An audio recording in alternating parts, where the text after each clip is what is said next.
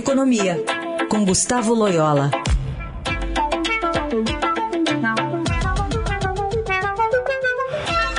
Tudo bem, Loyola? Bom dia. Bom dia. Bom, com todo esse cenário, agora esses dados reforçando, né, e até pressionando é, países e políticas pró, é, pró-climático, né, ou então não danoso ao, ao, clima no mundo, como é que o Brasil tem se comportado e pode se comportar pensando é, no futuro do planeta?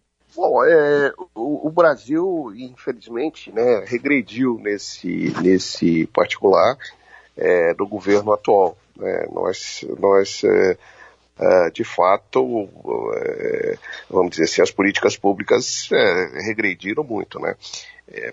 basta citar, por exemplo, a questão da, da Amazônia, a questão do desmatamento, né?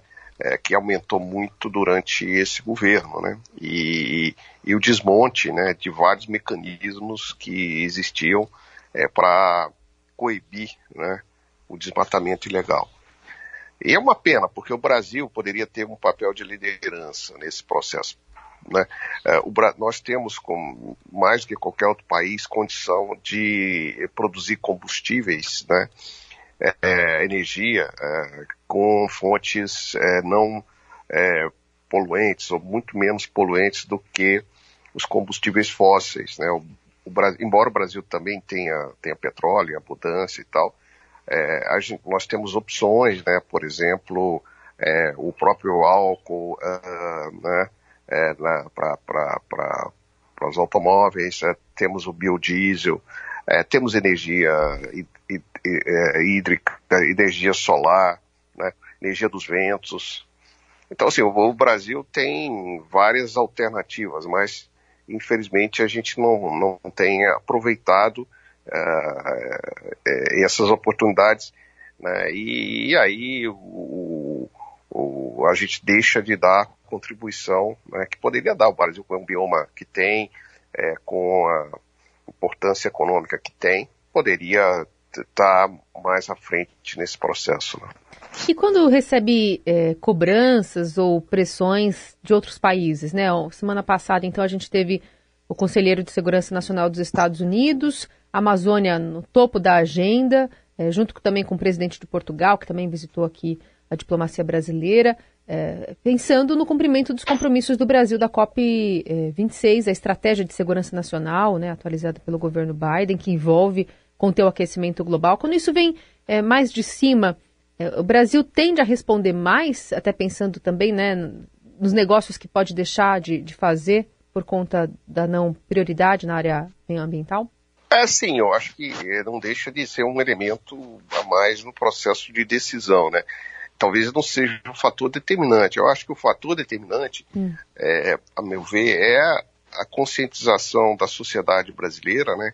para pressionar os seus é, dirigentes políticos, né? Hum. E também para não, não colocar no, no Planalto, né? E na, na Câmara dos Deputados é, políticos é, negacionistas, né? Que, que tem uma postura totalmente é, avessa a reconhecer, né? Que existe de fato um problema com o clima é, com o clima da Terra, tá? Eu, eu assim, a questão tem muito, algum debate sobre é, a origem dessas mudanças climáticas, se elas são mais devidas à ação do homem, uma, ou uma mudança natural da Terra, que já passou por ciclos de aquecimento, esfriamento e tal. Uhum. Mas uh, me parece que a questão do, do, do, das emissões aí de carbono tem um papel importante nesse processo. Né? Então, é, eu, eu, olhando assim do ponto de vista da economia,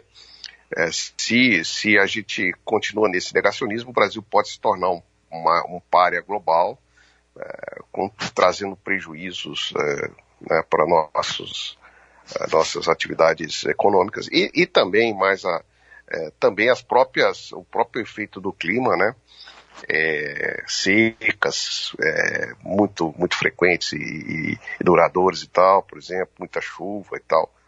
Isso pode trazer também, evidentemente, é, prejuízos para a produção agrícola e pecuária e também, evidentemente, pode trazer muitos desastres é, humanos, né, com prejuízos em termos de vidas humanas, etc. Uhum. E aí, nessa questão que envolve, por exemplo, é, geração de energia, né?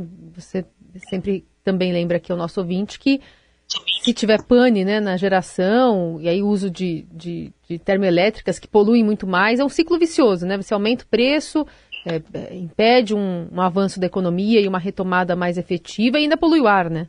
É, exato, ainda fica, é, ainda queima com, é, combustível fóssil, Nossa, né?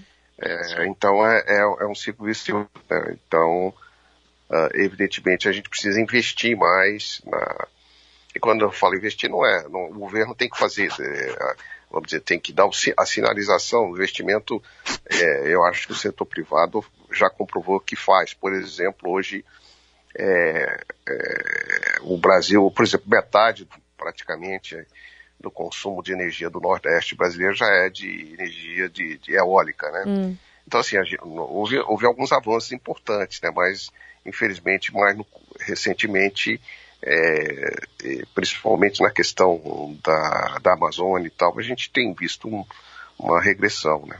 Muito bem, então a gente segue acompanhando também né, o avanço desse aquecimento global né, na economia, a partir né, de um olhar especialista aqui como o próprio Loyola, e de dados como esse relatório da ONU, dizendo que o planeta vai esquentar é, 1,5 graus, uma média antes do previsto.